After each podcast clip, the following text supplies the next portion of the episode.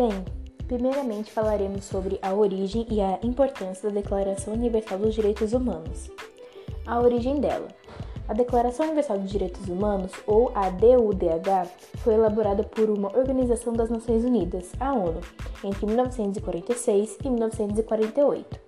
E ela entrou em vigor após uma Assembleia Geral da ONU, que aconteceu em 1948.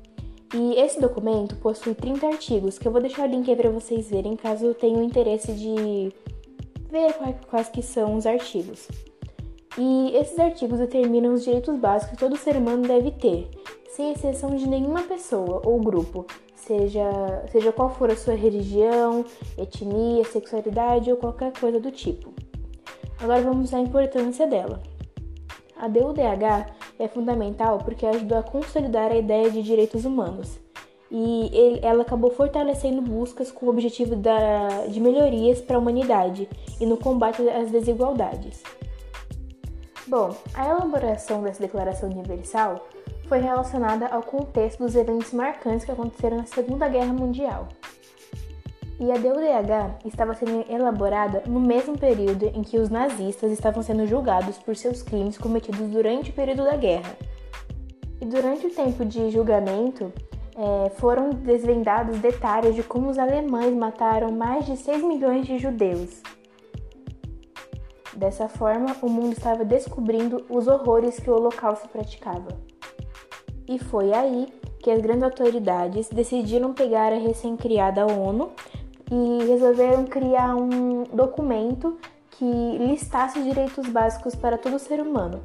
Isso foi uma tentativa de evitar os genocídios e os horrores praticados por pessoas naquela época. Agora nós vamos falar sobre o Comitê de Redação da Declaração Universal dos Direitos Humanos.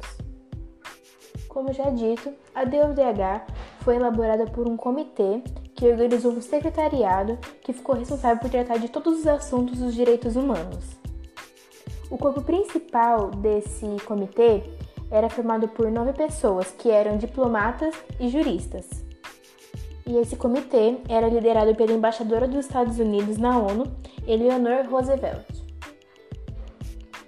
Depois que o comitê tinha finalizado a elaboração dessa declaração, é, ela foi enviada para ser aprovada pelos países membros da ONU. No fim da aprovação do documento, de 58 votos, 48 eram a favor, 8 não eram a favor e 2 preferiram não votar. Mas o que diz essa Declaração Universal? Bom, já vou te falar. Essa declaração apoia a liberdade religiosa, liberdade de expressão, direito à propriedade e condenação de práticas como a tortura e a escravidão. O primeiro artigo desse documento é considerado a base dessa declaração, porque ele diz o seguinte: Todos os seres humanos nascem livres e iguais em dignidade e direitos. São dotados de razão e consciência e devem agir em relação uns aos outros com espírito de fraternidade. Então, esse artigo basicamente fala que a dignidade humana vem antes dos direitos. Esse documento também fala o direito do ser humano de ter férias remuneradas e acesso a lazer e à cultura. É claro que não podemos negar que a declaração foi um avanço para a humanidade muito grande, mas também é inegável dizer que falta muito ainda para termos uma sociedade humanitária e justa. E assim, mesmo com todos esses avanços que nós tivemos, ainda falta muito para a gente conseguir uma, uma sociedade é, justa e igualitária, porque ainda tem muitos problemas como torturas, massacres, assédios. É, muitas pessoas são perseguidas por conta da sua etnia, da sua opção sexual, da sua religião.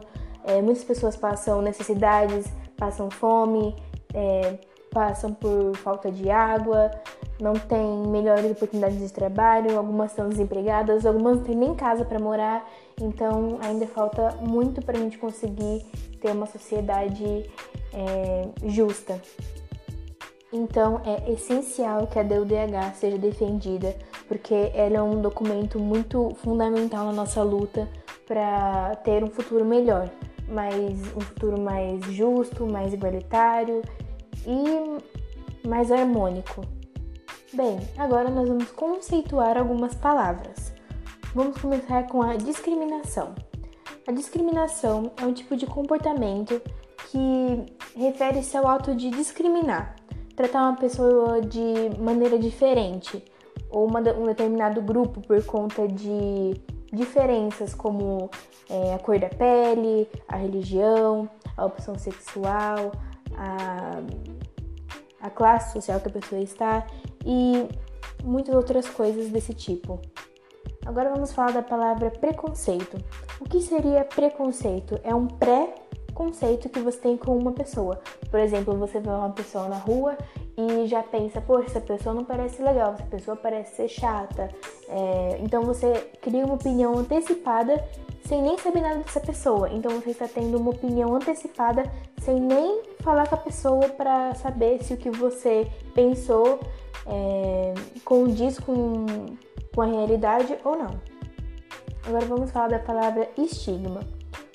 Estigma é você não gostar de uma, de uma característica ou de alguma crença pessoal de alguém, que normalmente vai contra o que as pessoas classificam como normal. É, alguns exemplos são, por exemplo, uma pessoa com uma deformidade física. Ela não é considerada uma pessoa normal porque uma pessoa normal não teria uma deformidade física. É, marca, tipo uma marca no rosto, uma marca que é bem visível assim, não é considerada normal também. Então é basicamente você é, ver uma característica da pessoa e não achar normal porque é diferente do que as pessoas classificam como normal. Agora vamos para a quarta e última palavra: alteridade. O que seria alteridade? É quando você se coloca no lugar de outra pessoa. Você respeita essa pessoa ou grupo do jeito que ela é e entende as diferenças dela.